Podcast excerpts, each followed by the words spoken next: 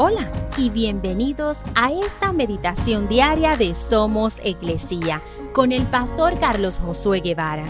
Mi nombre es Magali Méndez y queremos darte las gracias por permitirnos traer esta palabra de bendición a tu vida el día de hoy.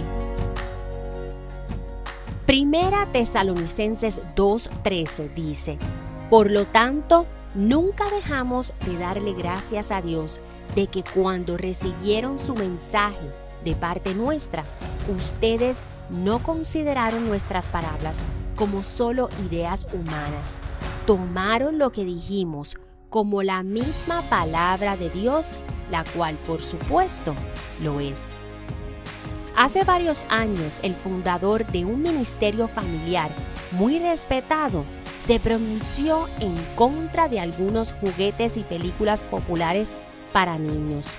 Y aunque sus intenciones eran bien intencionadas, debió haber dado su opinión solamente.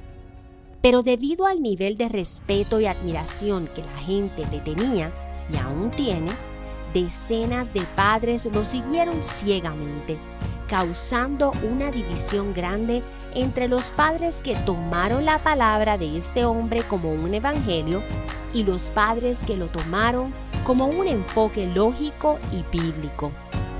Tengamos cuidado cuando un líder comienza a hacer declaraciones generales y se establezca como la última palabra sobre algo.